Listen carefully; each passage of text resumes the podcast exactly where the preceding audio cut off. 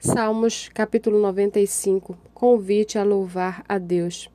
Venham, cantemos ao Senhor com júbilo, celebremos o rochedo da nossa salvação. Saiamos ao seu encontro com ações de graças, vitoriemo-los com salmos, porque o Senhor é o Deus supremo e o grande Rei acima de todos os deuses.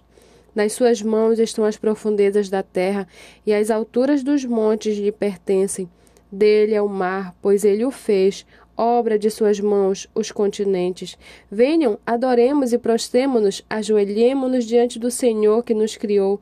Ele é o nosso Deus, e nós somos povo do seu pasto e ovelhas da sua mão. Hoje, se ouvirem a sua voz, não endureçam o coração como em Meribá, como naquele dia em Massá, no deserto, quando os pais de vocês me tentaram pondo-me à prova, apesar de terem visto as minhas obras. Durante quarenta anos estive irritado com esta geração e disse: Este é um povo que gosta de se desviar. Eles não conhecem os meus caminhos. Por isso jurei na minha ira: eles não entrarão no meu descanso.